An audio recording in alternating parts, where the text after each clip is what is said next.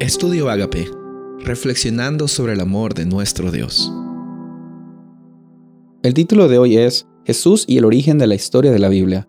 Mateo 12, 3 y 4. Pero él les dijo, ¿no habéis leído lo que hizo David cuando él y los que con él estaban tuvieron hambre? ¿Cómo es que él entró a la casa de Dios y comió los panes de la preposición, que no era lícito comer ni a él, ni a los que estaban con él, sino solamente a los sacerdotes? Y después continúa Jesús diciendo, ¿o no habéis leído en la ley como en el día de reposo los sacerdotes en el templo profanan el día de reposo y son sin culpa? Y después continúa diciendo, pues les digo que uno mayor que el templo está aquí.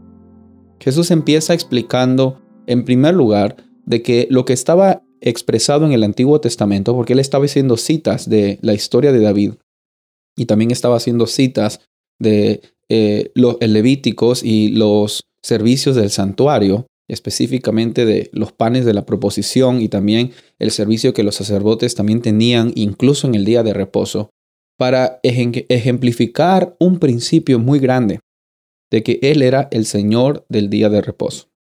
Lastimosamente, los fariseos y los saduceos, las personas religiosas de la época, eran religiosas en el sentido de seguir la ley al pie de la letra, pero lo que ellos entendían que eran al pie de la letra, porque había muchas ocasiones en que los fariseos estudiaban más acerca de las tradiciones de interpretar la Biblia más que realmente ir a la Biblia personalmente e interpretarla personalmente.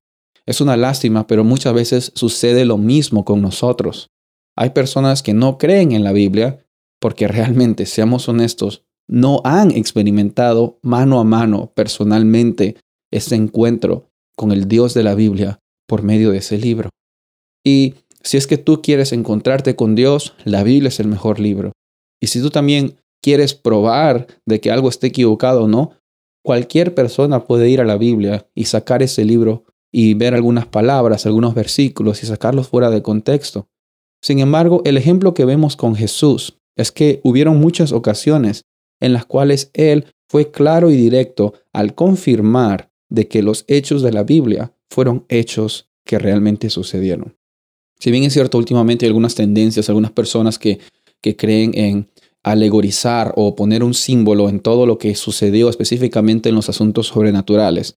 Jesús muchas veces confirmó lo que sucedió históricamente y Jesús no lo negó como una historia, como un símbolo, como una alegoría, sino lo dijo, esto es lo que pasó, como también la historia eh, que hablamos del matrimonio, eh, eh, sobre bastantes historias que están en el Antiguo Testamento. Y la realidad es la siguiente. Jesús, al usar la Biblia, no la usaba para atacar, sino para demostrar que muchas veces el ser humano se pierde en las letras y se olvida del principio relacional de la palabra de Dios.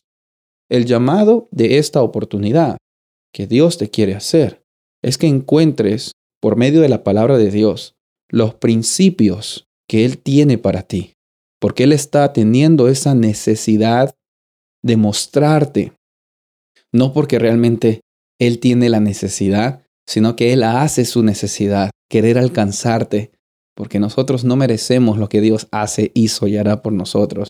Pero en la Biblia tenemos un testigo muy grande de cuánto es que Dios nos ama y cómo es que Dios nos salva también. El llamado para hoy es que te encuentres con ese Dios de la Biblia y que Jesús, como lo hemos visto en los Evangelios, Él confirmó la historicidad de la misma.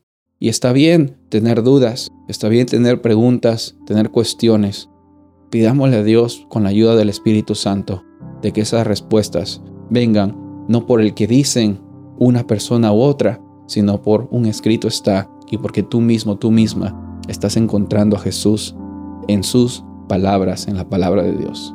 Soy el pastor Rubén Casabona y deseo que tengas un día bendecido.